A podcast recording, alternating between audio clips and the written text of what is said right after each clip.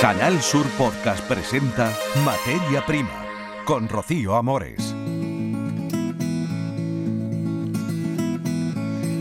Saludos. Subida de costes y falta de agua es la tónica que domina el campo andaluz en estos días. Hay sequía y mucha, no ha llovido ni en los últimos años ni en lo que va de temporada.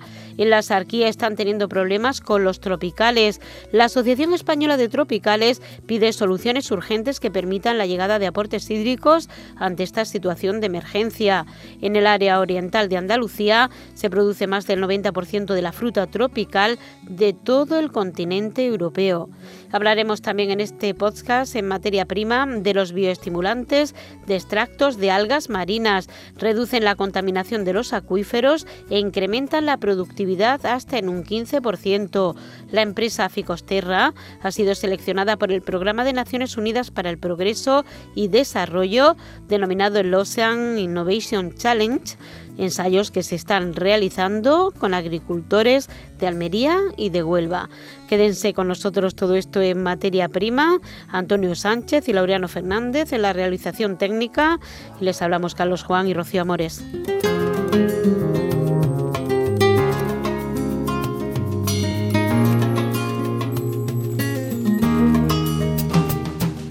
Estamos con Miguel Gutiérrez, él es el secretario de la Asociación Española de Tropicales y está en la zona de la Sarquía. Y es que regantes, agricultores y patronal del tropical demandan una solución de emergencia para el campo de la Sarquía.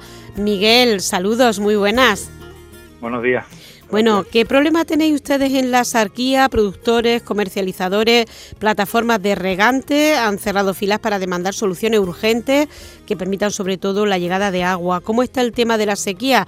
Eh, ¿Ha llovido poco? Y bueno, ¿qué problema en concreto estáis teniendo vosotros? A ver, la verdad es que no ha llovido nada. Eh, lo que las últimas gotas que han caído, pues apenas ni para el polvo llover no ha llovido nada y, el 1 de octubre empezó el nuevo año hidrológico y la verdad es que bastante negativo el comienzo del año hidrológico. Miguel, ¿de dónde cogen ustedes el agua? ¿Del pantano de la Viñuela o de dónde sacan el agua para regadío de los tropicales de la Sarquía? A ver, el, el pantano de la Viñuela da, da riego, da agua para una, en principio, unas 8.000 mil y algo hectáreas. Mm, que se encuentran por debajo de la cota 140, que en principio es la zona regable por el, por el pantano de la Viñuela. El resto de las tierras, que pueden ser mm, fácilmente el, el 50 o 70% más, pues como se han regado siempre, de pozos. Eh, tomas superficiales, pozos, en los acuíferos de Río Vélez, en otros ríos, es el aprovechamiento tradicional de la zona. Bueno, ¿y los acuíferos cómo se encuentran? Porque, por ejemplo, aquí en la agricultura intensiva de Almería, los acuíferos están muy sobreexplotados, a veces se contaminan. ¿Cómo están los acuíferos de esa zona? el, acuífero del río Vélez, que es el más importante, eh, hubo unos años que se declaró sobreexplotado, pero bueno, se, limitaron las concesiones, mm, se paralizaron las nuevas concesiones, pero ahora en principio no, no presenta un... no está en condiciones, en condiciones normales, que no es la de este año, pues tampoco está demasiado mal. Eh, lo, o sea, este año, pues la verdad es que ya se están secando muchos pozos y, y, venimos de una serie histórica de cuatro o cinco años que, que arrastramos un déficit crónico de lluvia. Desde luego que llover no ha llovido. Bueno, cuatro gotas que han podido caer y cuando llueve además llueve de forma torrencial. Eh, bueno, una de las claves también de la zona es que mm, se han agrupado ustedes con, que también es un tanto difícil a veces, con los intereses comunes, tanto los agricultores, productores o, regantes. Eh, ¿Qué piensan hacer ustedes? ¿Qué acciones van a tomar a cabo? Pues eso dependerá mucho de la, de la de las acciones que emprenda la administración. Hoy, hoy se está presentando el nuevo plan hidrológico de la cuenca mediterránea andaluza, que es competencia exclusiva de la Junta Andalucía. Eh, el nivel de inversión en infraestructuras, pues la verdad es que eh, se centra mucho en lo que es abastecimiento de población, cosa que entendemos, pero no hay, no, no podría yo señalar una obra emblemática en cuanto a abastecimiento a riego, ¿eh? No no se, no destaca este plan hidrológico por su nivel de inversión, desde luego. Ustedes han reclamado en concreto el acceso a los recursos hídricos de la cabecera del río Chillar, una de las soluciones a corto plazo también, ¿no? Es que eso, eso mm, a ver, eh, las administraciones siempre mm, eh, achacan la, la, el no poder hacer nada nuevo a que previamente tiene que estar recogido en la planificación de la cuenca, lo, en lo que hoy se está presentando. Eh, lo que se hace, la obra que se esté ejecutando hoy se tuvo que haber planificado mm, hace cuatro, cinco o seis años, para entenderlo. Sí.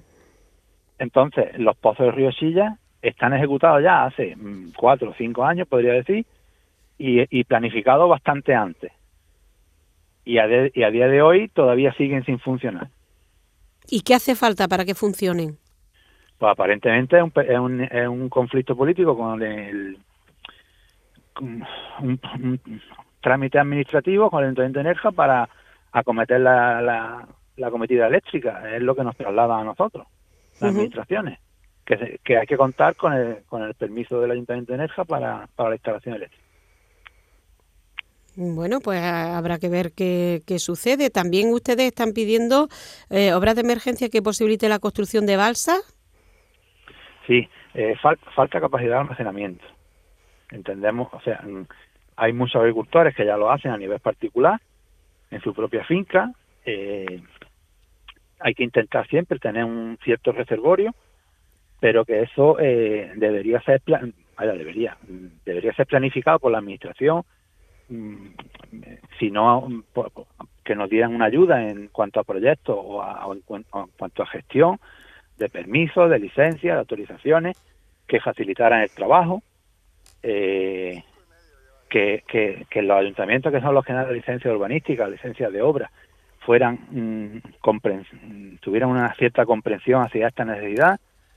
Eh, más que nada es facilitar el, trabajo, aparte de, de, que en un momento dado pues se pueda financiar o se pueda ayudar. Falta capacidad de almacenamiento y, la verdad es que las balsas pues son muy necesarias.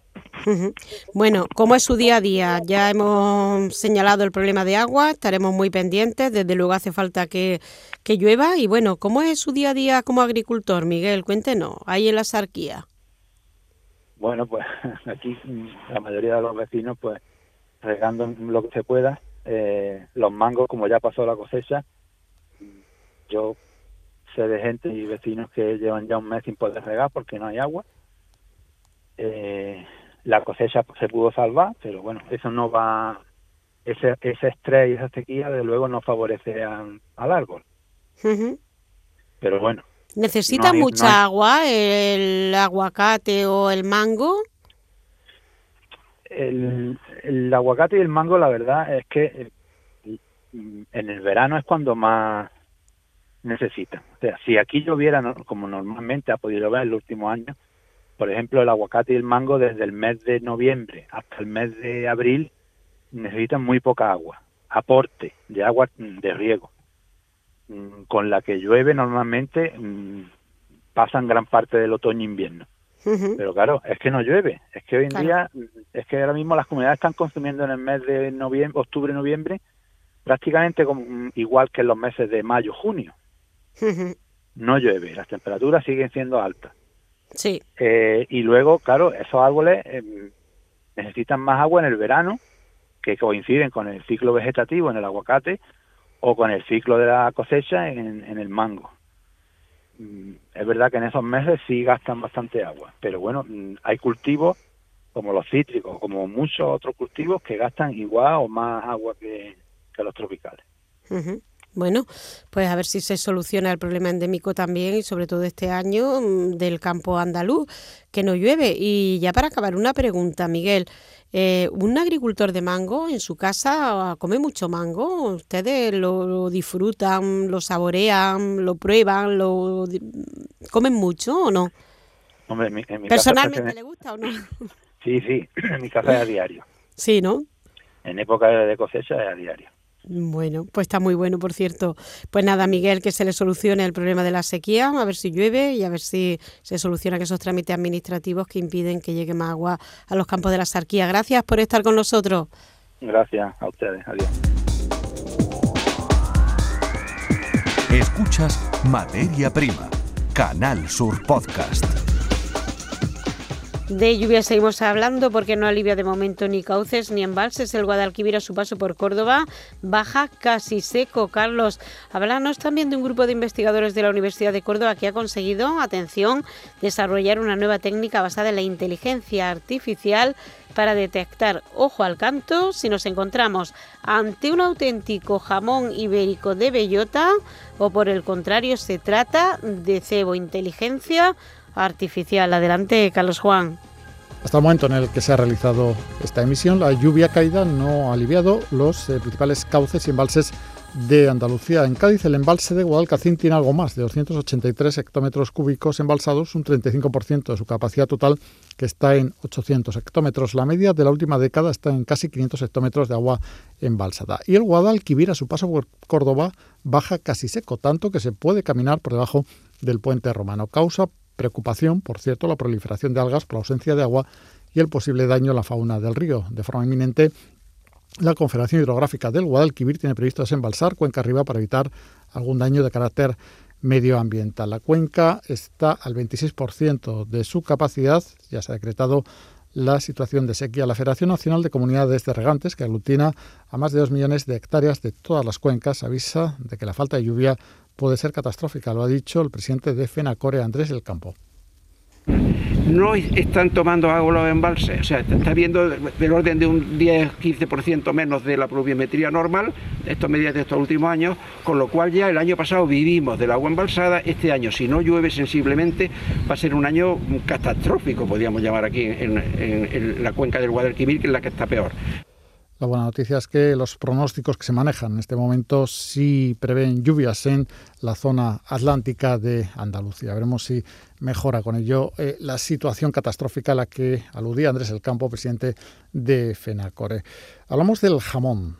Y hablamos de innovaciones tecnológicas porque un grupo de investigadores de la Universidad de Córdoba ha conseguido desarrollar una nueva técnica basada en la inteligencia artificial para detectar, por ejemplo, si nos encontramos ante un auténtico ibérico de bellota o por el contrario se trata de cebo, una especie de nariz artificial que permite garantizar la autenticidad del producto con una fiabilidad del 85% mediante una técnica apenas invasiva basada en el análisis eh, molecular, un sistema dotado, como hemos dicho, de inteligencia artificial analiza los datos, simplifica el análisis de los aromas. El principal logro de los investigadores de la Universidad de Córdoba que lo han conseguido, que pertenecen al grupo de investigación AGR 287 y están liderados por la doctora Lourdes Arces, haber conseguido una herramienta clave en la lucha contra el fraude alimentario que también se está aplicando ya, por ejemplo, en el aceite de oliva. Aquí lo que estamos es eh, aportando a la Administración o al laboratorio agroalimentario una metodología que le permite eh, verificar la información que aparezca en la etiqueta y sobre todo eh, ayudar a defender el, producto exclusivo de la dehesa, que es el, cerdo eh, de bellota 100% ibérico. Estos nuevos procedimientos ya tienen aplicación en el agroalimentario, facilitan y optimizan la interpretación de resultados de muestras analizadas. Un nuevo procedimiento que abre la posibilidad de construir analizadores a medida que sirvan para verificar con una extrema eficiencia la calidad de los productos que nos disponemos a vender o a consumir. Además, ha subido la venta de jamones en los días previos a la Navidad. Lo ha hecho entre un 10 y un 15%. En una campaña, dice el sector, que se ha adelantado respecto a otros años y en la que también ha subido el producto por la falta de materiales. Nosotros lo hemos comprobado en Corte Concepción, en la Sierra de Huelva, donde comercializan el 10% del total de la producción con denominación de origen protegida jamón de jabugo y en la que se incluyen hasta 28 municipios de la zona. Los productores animan a no dejar las compras para muy tarde para poder escoger los productos y para no correr el riesgo de que algunos de ellos se agoten. Domingo Iriz es productor de jamones de la denominación de origen protegida jamón de jabugo. El plástico, los amarros, las vitolas, ha habido un incremento, las bolsas de vacío, cualquier, cualquier charcutero, cualquier empresario te lo puede decir, había un incremento muy grande, tan grande que muchas veces ya no es que suba el precio, sino que no te han podido servir y que no te van a servir en tiempo y de los productores a los consumidores. Manuel Ramírez es uno de ellos. Hay que comprarla pronto porque ya veo venido hoy ya no tenemos no tenemos ya.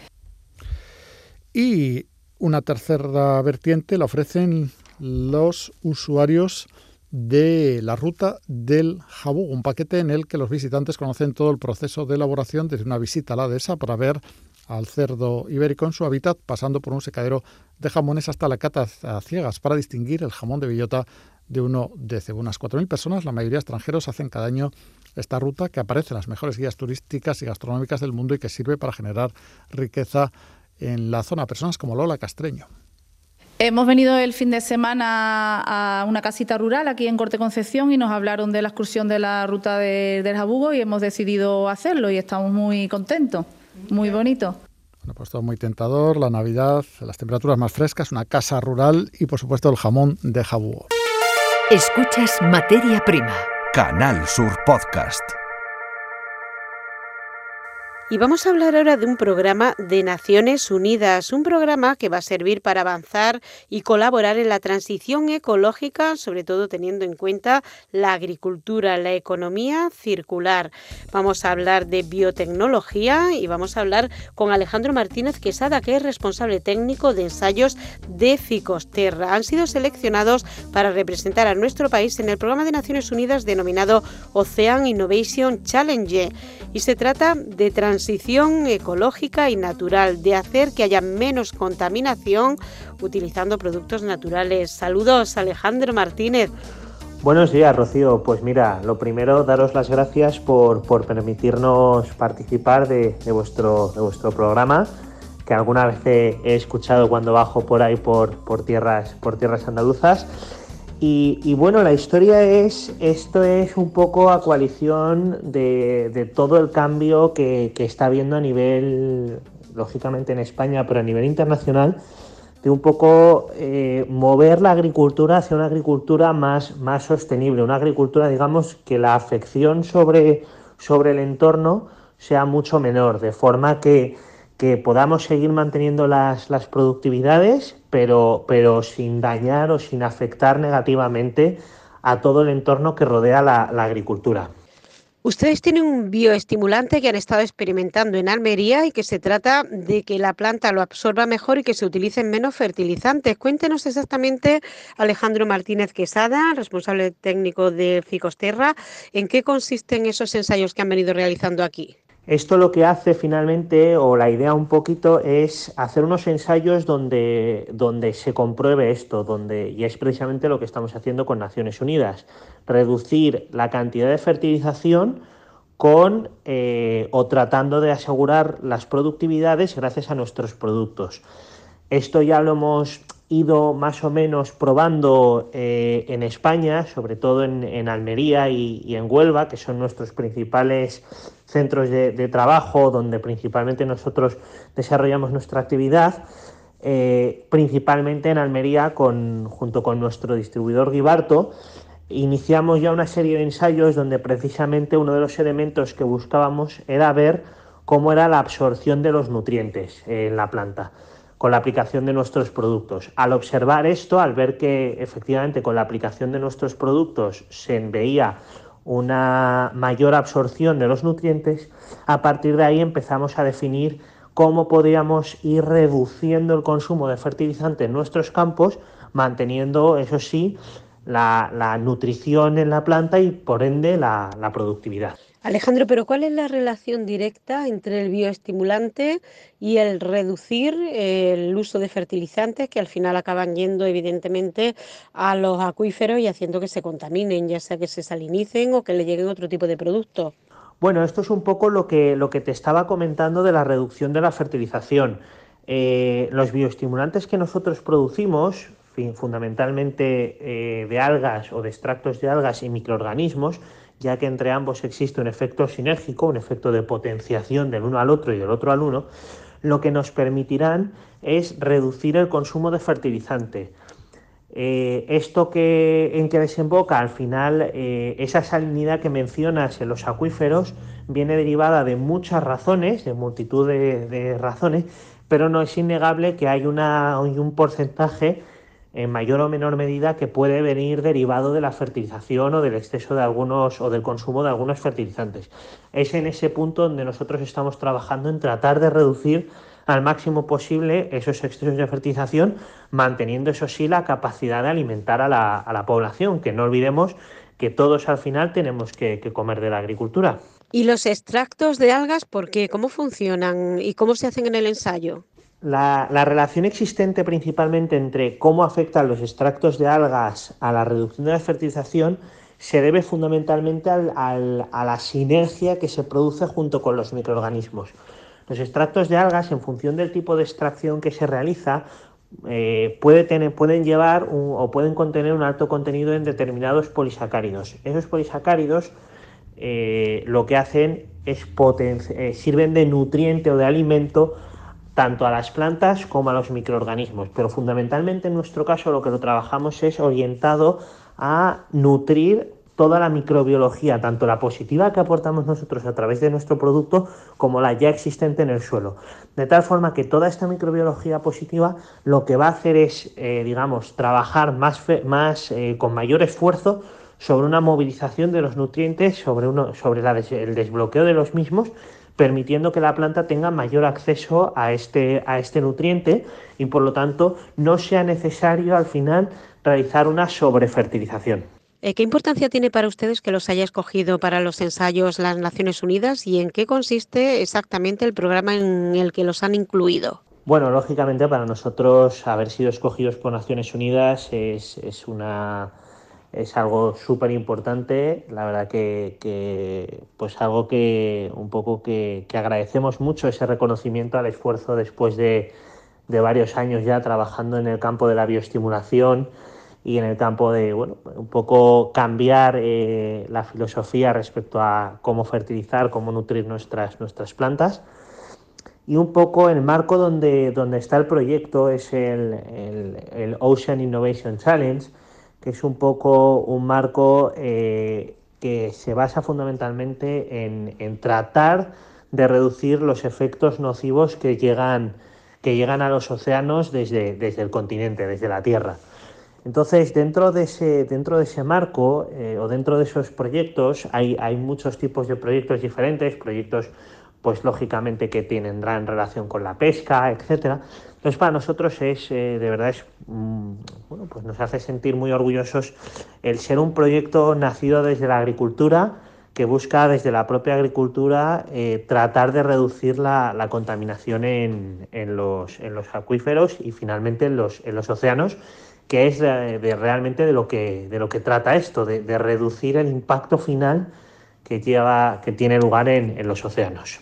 ¿Esos ensayos en Almería en qué han consistido, dónde han experimentado, qué han hecho concretamente? Pues principalmente eh, los ensayos que hemos estado desarrollando, tanto en Almería como Huelva, como, como te comentaba, era el verificar que efectivamente se produce una, una mayor absorción por parte de los, de los cultivos de, nuestros, de los nutrientes que aporta el agricultor a través de la fertilización. Para ello hemos empleado eh, los dos productos que tenemos, los dos productos que trabaja Ficosterra, que son Ficosagro, un producto de, microorganismos orientado sobre todo a la digestión y el tratamiento de los fertilizantes, y Cystium K, que es un extracto de algas que lo que va a hacer es, por un lado, potenciar directamente el cultivo, por un lado, aporta elementos naturales directamente a la planta, pero como comentaba anteriormente, también aporta un pequeño plus a los microorganismos, haciendo su efectividad mucho mayor. Eh, como te decía, hemos, hemos, hemos, empleado estos productos tanto en Huelva, en el cultivo de, de berry, sobre todo fresa y algo de arándano, y eh, sobre todo hemos centrado mucho también los esfuerzos en Almería, ya que contábamos con, como decía, con nuestro distribuidor Guibarto, que han sido un apoyo incondicional para nosotros y que, que la verdad que se están volcando con, nosotros y, bueno, pues es muy de agradecer. Quiero añadir que, lógicamente, todos los ensayos que hemos realizado siempre han ido orientados al final también a que exista un beneficio para el agricultor, un beneficio en forma de productividad, en forma de que las productividades sigan incrementándose, eh, o que por lo menos se mantengan y se reduzcan los costes en la, fertilización. Es decir, al final el objetivo de Ficosterra eh, no solo es un objetivo medioambiental, sino que lógicamente tiene un objetivo totalmente agrícola a nivel de incrementar las producciones, mejorar rendimientos agrícolas y aumentar en definitiva eh, bueno, pues el rendimiento económico que, perciben los agricultores. Eh, Alejandro, ahora mismo el mercado de los bioestimulantes, hacíamos un reportaje hace poquito tiempo sobre otro bioestimulante que se está aplicando también en Almería y nos comentaban que es un mercado en alza, sobre todo en Iberoamérica, en Hispanoamérica. Usted está ahora en México, parece que es un mercado con mucho futuro y con la Agenda 2030, pues reducir la cantidad de químicos también es muy importante. Eh, ¿Cómo está el mercado de los bioestimulantes? Si ahora mismo está usted en México, bueno, ¿qué hace allí? Si se puede Pues efectivamente, como comentas, eh, la verdad que no solo en Europa, sino que también en, Latinoamérica, en, México, que estoy ahora mismo, como comentas, eh, es un mercado totalmente en auge, un mercado totalmente al alza. Cada vez eh, los agricultores están mucho más tecnificados, cada vez tenemos más ingenieros, ingenieros agrónomos que están a la vanguardia de, de las producciones y de cómo obtener el mejor y, de cómo realizar los mejores manejos para, los cultivos. Y aquí en México, eh, donde yo pues ya voy conociendo un poquito más del, país, desde luego, desde luego que, es exactamente igual. Eh, aquí yo conozco verdaderos eh, ingenieros, conocedores de todas las técnicas disponibles para, para alcanzar los mejores rendimientos y sin duda en el mercado de la bioestimulación eh, cada vez eh, van entrando mucho más. Eh, es verdad, es verdad que como todo, hay zonas que están un poco más, más desarrolladas agrícolamente debido fundamentalmente a los rendimientos económicos de los cultivos y hay zonas donde, donde por desgracia el, margen de beneficio que deja el cultivo limita mucho los, los, planes que se pueden llevar a cabo con el, con el cultivo o, los, o las diferentes técnicas que se pueden emplear. Pero sin duda alguna, eh, la bioestimulación vino hace tiempo y no solo para quedarse, sino para representar verdaderamente un, apoyo importante a la fertilización y como estamos trabajando nosotros ahora mismo, eh, incluso llegar a reducirla o sustituir parte de la misma. Alejandro, muchas gracias por haber estado con nosotros en Materia Prima, aquí en RAI y en Podcast. Gracias y que vaya bien esa visita que están realizando ustedes a México. Muchas gracias a vosotros y, nada, un saludo para, para todos los oyentes del programa.